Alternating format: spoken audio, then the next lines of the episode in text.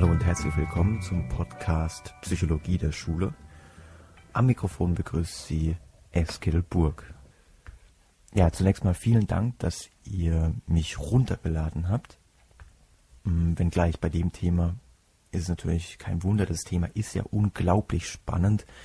Ähm, jeder von uns war mal in der Schule. Viele haben heute noch mit der Schule zu tun, sei es als, ja, weil sie halt noch Schüler sind oder weil sie Lehrer sind oder natürlich, weil sie Eltern sind oder in irgendeiner anderen Form mit Erziehung zu tun haben. Ja, in dieser allerersten Episode möchte ich jetzt noch nicht so tief einsteigen in die psychologische Forschung und in psychologische Studien, sondern in dieser allerersten Episode geht es mal um grundsätzliche Dinge, zum Beispiel um die Frage, warum wir uns nicht mehr auf die Politik verlassen dürfen, was Bildung und Erziehung angeht. Und warum wir damit also Selbstverantwortung übernehmen müssen, warum also die Zukunft der kommenden Generationen und damit natürlich auch die Zukunft Deutschlands in unseren eigenen Händen liegt. Und darum soll es natürlich auch gehen, welche Rolle kommt der Psychologie in diesem Spiel zu? Aber genug der einleitenden Worte, Jetzt geht's los.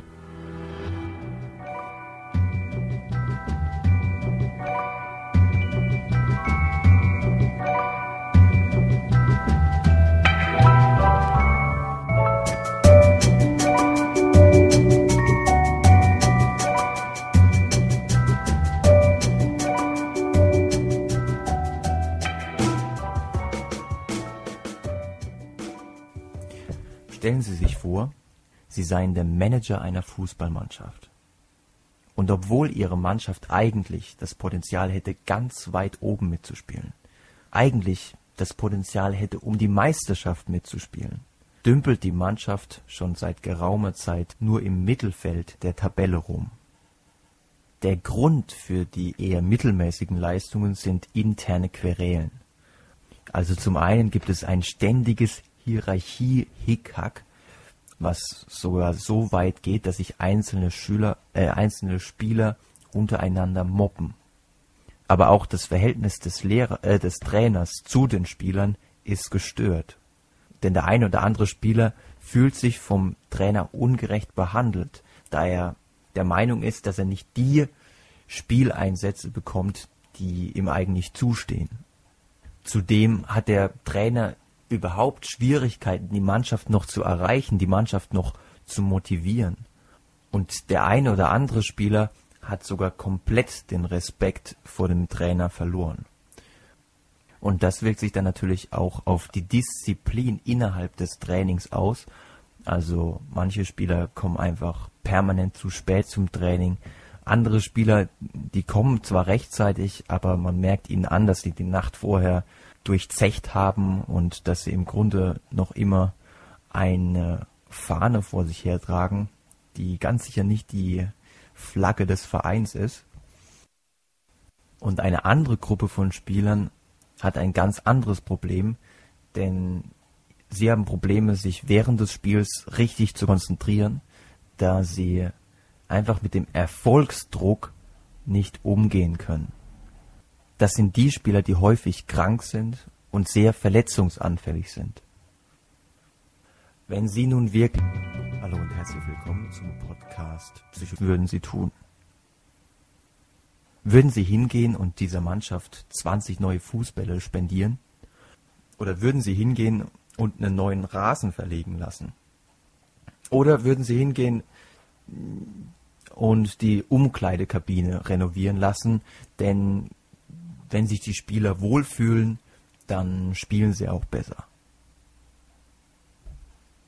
Jetzt werden sie sagen, ey, wer kommt denn auf so blöde Ideen?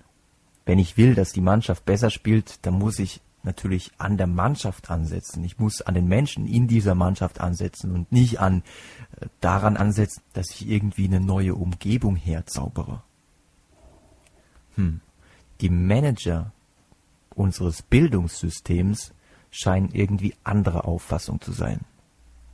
Schaut man sich mal an, wo denn die ganzen 8,7 Milliarden des Konjunkturpakets die ja jetzt in die Schulen, Kindergärten und Forschungseinrichtungen fließen sollen, worein dieses Geld in erster Linie investiert ist, dann sind es im Grunde neue Fußbälle, neuer Rasen und renovierte Umkleidekabinen. Denn das Geld wird fließen in neue Stühle, neue Tische, in frisch verputzte Fassaden, in bunte Schulflure und vielleicht in äh, neue Chemie- und Physiklaboratorien. Die Probleme im Bildungssystem werden dadurch wohl kaum angetastet werden. Denn was hilft es schon, wenn man eine neue Turnhalle baut? Und das ist ja auch immer wieder ganz toll für Politiker, sich durch so ein Projekt sich dann publikumswirksam darzustellen, wenn man dann den Grundstein feierlich legen kann und dann auch am Ende die Einweihung feiern kann. Das ist natürlich für einen Politiker dann, und hier verstehe ich auch, warum die Investitionen in der Regel wirklich lieber in die architekturielle Infrastruktur getätigt werden, weniger ins Personal. Das ist natürlich für einen Politiker viel einfacher und viel besser, sich auf diese Art und Weise zu profilieren, als wenn er dafür sorgen würde, dass mehr Investitionen in zusätzliche Stellen für Sonderpädagogen, für Sozialarbeiter, für Psychologen, für mehr Lehrer, wenn er sich dafür einsetzt, das ist etwas, was von den Wählern sehr ja nur am Rande wahrgenommen wird. Und die Erfolge, die dadurch erreicht werden, sind auch viel schwieriger zu präsentieren als eine neue glitzernde, glänzende Turnhalle, die im Übrigen auch nur einmal eine Millionensumme verschlingt, während Entscheidungen, die darauf abzielen, mehr Personal einzustellen und Personal vielleicht auch weiterzubilden, dass während solche Maßnahmen ja Kosten auf lange Sicht verursachen und das Kosten sind, bei denen man auch nicht immer genau weiß, wie groß sie letztendlich ausfallen werden. Wenn ich einen zusätzlichen verbeamteten Lehrer einstelle und der aus welchem Grund auch immer irgendwie invalide wird, dann muss der Staat ja für die zusätzlichen Kosten aufkommen und die Lehrerstelle ist ja erneut unbesetzt. Von daher sind Investitionen ins Personal auch immer mit einer gewissen Planungsunsicherheit besetzt. Und von daher denke ich, dass das, dass Politiker diese Maßnahmen manchmal scheuen. Wenngleich es die einzig richtigen Maßnahmen wären. Aber ich wollte Ihnen an der Stelle auch noch zumindest eine Zahl nennen, die Ihnen vielleicht bekannt ist, die aber in ihrem Ausmaß so krass ist, dass wir sie uns immer wieder vor Augen führen sollten. Und zwar ist es so, dass jährlich, jährlich verlassen tatsächlich zehn Prozent eines Schuljahrgangs unsere Schulen ohne jeglichen Schulabschluss. Das sind jährlich circa 70 bis 80.000 Menschen, von denen die wenigsten eine Aussicht darauf haben, einen Job zu bekommen, von denen die meisten früher oder später sehr frustriert sein werden und von denen die meisten, was die Belastung unserer Sozialsysteme angeht, natürlich eine Bürde für unsere Gesellschaft darstellen werden. Und eine Investition in unsere Zukunft, in die Zukunft Deutschlands, könnte nicht besser sein, als wenn wir als wenn wir dafür sorgen, dass diese Zahl kleiner wird. Und mal abgesehen vom eiskalten wirtschaftlichen Kalkül, also was die Bilanz dieses Menschen für die Gesellschaft angeht, hat er die Gesellschaft finanziell belastet und steht im Bilanzenbuch hinter seinem Namen vielleicht eine fünf, sechs oder vielleicht sogar siebenstellige tiefrote Zahl oder hat er einen Beitrag an die Gesellschaft zurückzahlen können? Mal abgesehen davon ist es ja auch klar, dass wer keinen Schulabschluss hat und keinen Job bekommt, früher oder später extrem frustriert, extrem deprimiert werden muss, weil er sich ja als Ausgestoßener aus der Gesellschaft fühlen wird. Denn wer nicht dazugehört, fühlt sich immer scheiße. Und dafür brauchen wir eigentlich keine Psychologie, das weiß jeder aus eigener Erfahrung. Okay, zwei Dinge möchte ich aus dem bisher Gesagten ableiten. Erstens, es muss was passieren. Wir dürfen nicht weiter zulassen, dass so vielen jungen Menschen der Weg in unsere Gesellschaft verbaut bleibt. Und zweitens, wir dürfen uns nicht länger auf die Politik verlassen. Denn die Politik hat, als noch das notwendige Geld vorhanden war, als es noch keine Finanz- und Wirtschaftskrise gab, hat die Politik eigentlich eindrucksvoll bewiesen, dass sie nicht in der Lage ist, das Bildungsproblem in den Griff zu kriegen.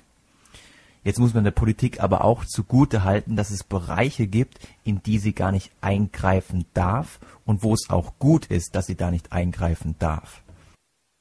Das ist zum einen der Bereich der Familie. Wenn wir wirklich wollten, dass der Staat auch hier durchgreift, wenn wir wirklich wollten, dass der Staat hier die Grundversorgung übernimmt, die viele Eltern nicht mehr selbst leisten können, und mit Grundversorgung ist nicht nur gemeint, dass das Kind genügend zu essen und zu trinken bekommt oder dass das Kind ein Dach über dem Kopf hat und auch Kleidung hat, die es anziehen kann sondern mit Grundversorgung ist natürlich auch die emotionale Grundversorgung gemeint, dass das Kind also auch genügend Liebe und Zuneigung bekommt und auf der anderen Seite auch lernt, dass es gewisse Regeln gibt im Leben, die einzuhalten sind. Wenn wir wirklich das wollten, dann würden wir früher oder später in einem Überwachungsstaat landen, wo sehr vielen Eltern ihre eigenen Kinder weggenommen werden würden. Zum anderen sind die Möglichkeiten des Staates auch begrenzt, wenn es um den Coach der Mannschaft geht. Klar, im Fußball ist es so, sobald eine Mannschaft permanent schlechte Leistungen bringt, dann rollt in der Regel immer zuerst der Kopf des Trainers. In der Schule ist es anders. Da ist es so, auch wenn ein Lehrer schon seit Jahren innerlich emigriert ist und er seine Zeit im Grunde nur noch absitzt, kann ihm trotzdem niemand etwas anhaben, denn er trägt ja um seinen Kopf ein Schutzschild mit der Aufschrift Beamtenstatus. Und das ist nicht zuletzt deswegen sehr ärgerlich, weil er durch seine Null-Bock-Haltung oder andere Lehrer fallen ja dadurch auf, dass sie extrem autoritär sind und dadurch Angst und Schrecken unter den Schülern verbreiten, dass sie durch diese Art und Weise des Auftretens auch ein schlechtes Licht auf die Lehrer werfen, die im Großen und Ganzen wirklich hervorragende Arbeit leisten. Diese schwarzen Schafe sind es, die den Ruf des Lehrers ruinieren. Und wir werden in der übernächsten Episode hören, wie sich aus psychologischer Sicht, und da gibt es wirklich sehr spannende Studien dazu, wie sich ein schlechter Ruf also die Art und Weise, wie man von anderen gesehen wird, auf die eigene Leistung auswirken kann. Nicht nur aufgrund dieses sogenannten Rosenthal-Effektes ist der allgemeine schlechte Ruf der Lehrer, der sich auch in den letzten Jahren, Jahrzehnten auch weiter verschlechtert hat, ist dieser schlechte Ruf im Grunde fatal. Denn die Tatsache, dass Lehrer nicht die Anerkennung bekommen, die ihnen eigentlich zusteht, denn der Lehrerberuf ist mit Sicherheit einer der wichtigsten in unserem Land. Die Tatsache führt dazu, dass viele, die eigentlich perfekt für diesen Beruf geeignet wären, weil sie kontaktfreudig sind, weil sie risikofreudig sind, weil sie improvisieren und motivieren können, dass viele, die diese Fähigkeiten haben, gar nicht den Lehrerberuf ergreifen. In Finnland ist es zum Beispiel ganz anders. Dort genießt der Lehrerberuf ein solch hohes Ansehen, dass auch die Besten eines Abiturjahrgangs Lehrer werden wollen. Und es hat übrigens nichts mit dem Gehalt zu tun, denn ein finnischer Lehrer verdient deutlich weniger als ein deutscher Lehrer. Und von diesen Besten werden letztlich nur zehn Prozent für das Lehramtsstudium zugelassen. Wer fragt sich denn da ernsthaft noch, warum die Finnen wenn es um Bildung geht, ganz weit oben in der Tabelle stehen. Deutschland dagegen, das Land der Dichter und Denker, ein Land, dessen einzige Ressource die Bildung ist, dümpelt nur im Mittelfeld rum.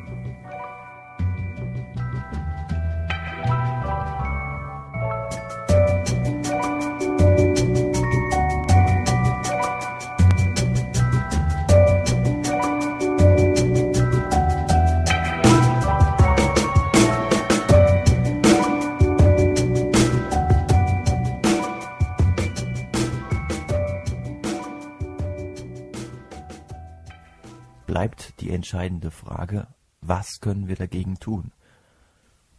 Wenn uns klar geworden ist, dass von Seiten der Politik im Grunde nur neue Turnhallen, neue Stühle, neue Tische, neue Chemie- und Physiklaboratorien zu erwarten sind, dann ist, glaube ich, die Antwort relativ eindeutig. Nur die Akteure, nur die Spieler selbst, nur die Trainer und die Spieler selbst können das Problem lösen. Nur wenn wir die Sache selbst in die Hand nehmen und dafür sorgen, dass jeder an sich selbst arbeitet, nur dann können wir dafür sorgen, dass junge Menschen die Umgebung bekommen, in denen sie Neugierde auf das Leben bekommen, Neugierde auch auf die Arbeitswelt bekommen, beziehungsweise das erste Ziel muss mal sein, überhaupt die Neugierde am Leben zu erhalten. Denn wie häufig habe ich miterleben dürfen, dass Kinder in die Schule kamen und unglaublich wissbegierig waren.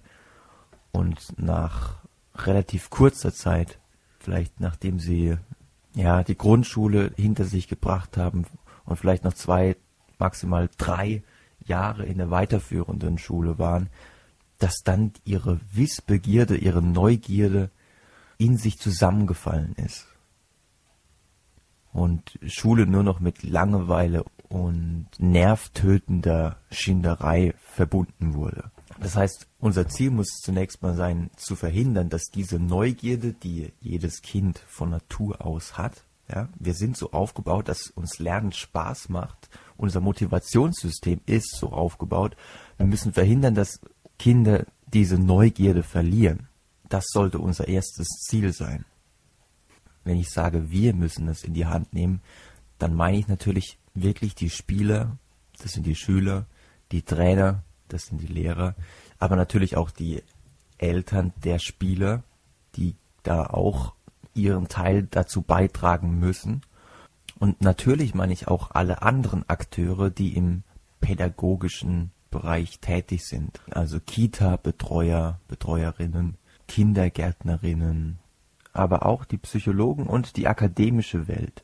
Denn ich habe so den Eindruck, dass es mittlerweile wirklich sehr, sehr viele interessante und auch für die Praxis relevante Erkenntnisse gibt aus der Forschung, aber dass viele dieser Erkenntnisse noch nicht, also von Seite der Theorie, noch nicht die Schnittstelle in die Praxis gefunden haben. Und das ist für mich so auch ein bisschen das Versäumnis bisher, auch von Seiten der Psychologie und von der Pädagogik, gerade wenn man sich zum Beispiel die Lehrerausbildung anschaut, da wird wirklich sehr viel über das Fach gelernt, das unterrichtet werden soll. Also ein Lehramtsstudent lernt dann zum Beispiel sehr viel über Mathematik und auch über die Didaktik. Das ist auch natürlich sehr wichtig. Wie bringt man das überhaupt bei? Was aber definitiv noch zu kurz kommt, ist das Wissen darüber, wie die Beziehung zu jenen Personen gestaltet werden soll, die da unterrichtet werden. Denn man unterrichtet ja letztlich nicht Mathe, sondern man unterrichtet ja Schüler. Und das ist etwas, wovon ich das Gefühl habe, dass das der eine oder andere Lehrer hin und wieder aus dem Blick verliert. Auch deshalb, weil es einfach noch nicht ausreichend in die Lehrerausbildung eingegangen ist. Natürlich kann die Psychologie keine Patentlösungen anbieten. Ja, jeder Schüler ist letztlich natürlich anders. Dennoch kann die Psychologie zumindest mal so einen Kompass an die Hand geben. Und ich denke mir, im täglichen Dschungel des Schullebens ist zumindest mal eine gewisse Sicherheit darüber, dass man sich in die richtige Richtung bewegt, sehr hilfreich. Sodass sie dann, wenn sie einen tieferen Einblick in die psychologischen Mechanismen, die es an der Schule gibt, die es aber auch daheim im Elternhaus gibt, wenn sie einen tieferen Einblick in diese psychologischen Mechanismen bekommen, das heißt, wenn sie verstehen, unter welchen Umständen es einem Lehrer gelingt, Schüler zu motivieren, unter welchen Umständen ein Lehrer beziehungsweise auch die Eltern das Selbstvertrauen ihrer Schüler beziehungsweise Kinder stärken können, wie sie sie dazu motivieren können, auch große Herausforderungen anzugehen. Wenn sie verstehen, wie man mit Disziplinproblemen umgehen kann. Auch ein extrem weit verbreitetes Problem, wenn man sich mal anschaut, wie viel Unterrichtszeit in der Regel darauf verloren geht, dass der Lehrer versucht, die Schüler wieder unter Kontrolle zu bekommen. Wie kann man mit Disziplinproblemen umgehen? Auch eine Frage, um die es hier in dem Podcast gehen soll. Wenn Sie all das verstehen,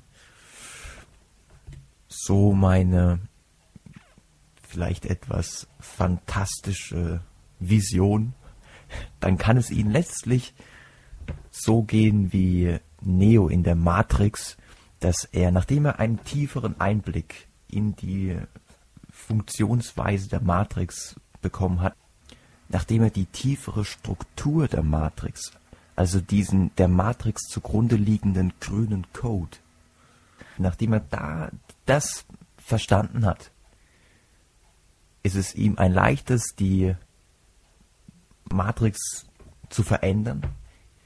Ist es, ist es ihm sogar möglich, die auf ihn abgefeuerten Kugeln in der Luft stehen zu lassen?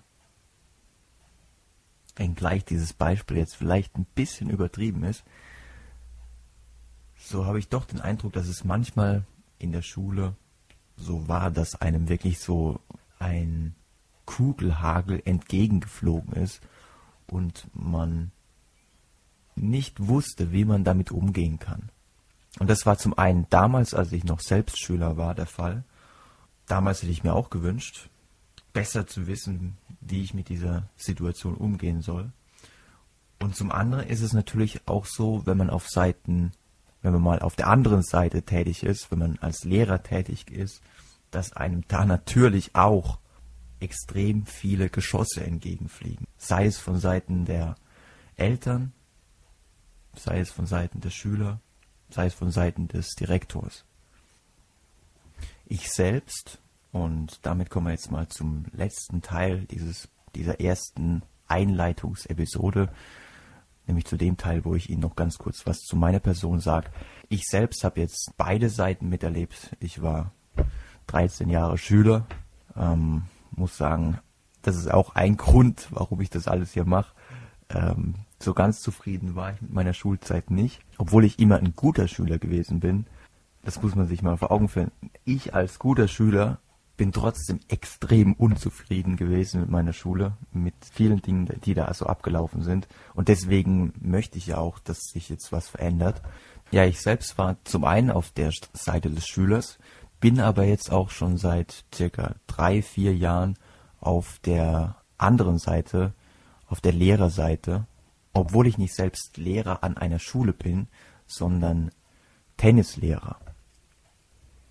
Und in den drei, vier Jahren, wo ich sehr häufig auch mit großen Gruppen und sehr heterogenen Gruppen zu tun hatte, also 15 Kinder hatte, die in der Altersspanne von 6 bis 15 waren. Und das heißt, ich hatte Grundschüler zusammen mit Hauptschülern und Gymnasiasten und so. Ja, in den drei, vier Jahren hatte ich häufig die Möglichkeit, viele der Dinge, die ich im Studium gelernt habe, aber auch aus weiterführender Literatur herausgezogen habe, auch auszuprobieren. Und demzufolge ist fast nichts, von dem Sie hier hören, nicht praxiserprobt. Das ist auch so ein bisschen der Anspruch an mich selbst. Ihnen nicht irgendwas von der grauen Theorie zu erzählen, wo ich selbst sagen würde, ähm, naja, okay, hört sich ja jetzt okay an, aber ausprobieren tue ich das nicht. Also das meiste, was ich Ihnen hier erzähle, habe ich eigentlich auch selbst ausprobiert und für gut befunden. Aber jetzt noch kurz was zu meiner Person. Mein Name ist Eske Burg. Ich komme aus Kuhhardt. Kombination ist. Und wer mich kennt, der weiß, dass ich manchmal auch selbst schmunzeln muss, wenn ich mich irgendwo vorstelle. Kuhhardt ist ein 2000 Seelendörflein im Herzen der Pfalz. Eine Kuh habe ich in Kuhhardt leider noch nie gesehen, aber Kuhhardt zeichnet sich sowieso durch andere Sachen aus. Zum einen durch die malerische Naturlandschaft, die wirklich ganz fantastisch ist hier, und zum anderen durch die, naja, großartigen Einkaufsmöglichkeiten. Also an der Tankstelle bekommen Sie wirklich so ziemlich alles, was Sie brauchen. Von Bonbons über was zu trinken bis hin zur Sperrmüllzeitung gibt's da wirklich alles. Ja? Also kommen Sie mich mal besuchen in Kuhhardt. Aber was hat es jetzt mit meinem komischen Namen auf sich? Also ich meine, der Name Eskel ist ja kein Name, der einem allzu häufig auf der Straße begegnet. Und es ist schon gar kein Name, den man in der pfälzischen Provinz erwarten würde. Naja, also obwohl der Name ursprünglich aus dem Schwedischen stammt und nicht etwa aus dem Türkischen, wie schon der eine oder die andere vermutet hat, so bin ich tatsächlich Urpfälzer. Das heißt, der Name ist nicht etwa auf schwedische Wurzeln zurückzuführen, sondern eher auf das Streben nach Originalität meiner Eltern.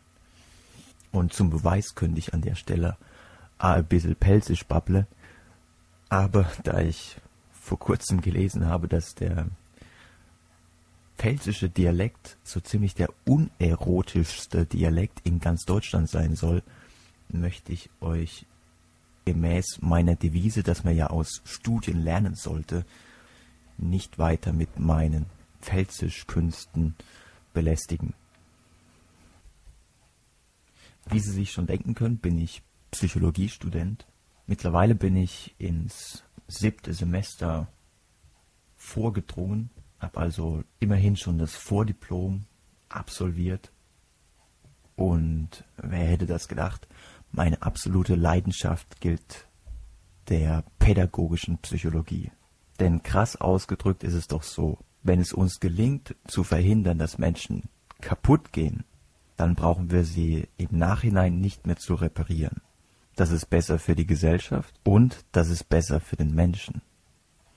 Mit diesem Gedanken, der eigentlich der Leitfaden meines Denkens ist, möchte ich mich dann auch langsam verabschieden. Vorher möchte ich aber noch einen ganz kurzen Ausblick auf die nächste Episode wagen, denn die nächste Episode wird eine der wichtigsten überhaupt, denn in der nächsten Episode geht es um die Frage, wie können wir die Lücke zwischen dem Verstehen und der Einsicht, okay, ich weiß jetzt, so müsste man es tun, und dem tatsächlichen Tun, wie können wir diese Lücke schließen? Und das ist nicht nur ein Problem, dem wir uns jetzt in diesem Podcast gegenüber sehen, sondern auch ein Problem, dem sich jeder stellen muss, der Veränderungen an sich selbst durchführen möchte oder anderen helfen möchte, Veränderungen durchzuführen. Das heißt, auch in der Psychotherapie ist es ein häufiges Problem. Wie kann ich jetzt das, was wir erarbeitet haben, von dem wir wissen, so können wir das Problem lösen, wie können wir dafür sorgen, dass das dann tatsächlich auch umgesetzt wird? Und darum soll es in der nächsten Episode gehen. Und nach dieser wirklich grundlegenden und auch für den Umgang mit den darauffolgenden Episoden absolut notwendigen Episode, die Sie auf keinen Fall also überspringen sollten, nach dieser Episode springen wir dann direkt rein in die wunderbare Welt der Psychologie.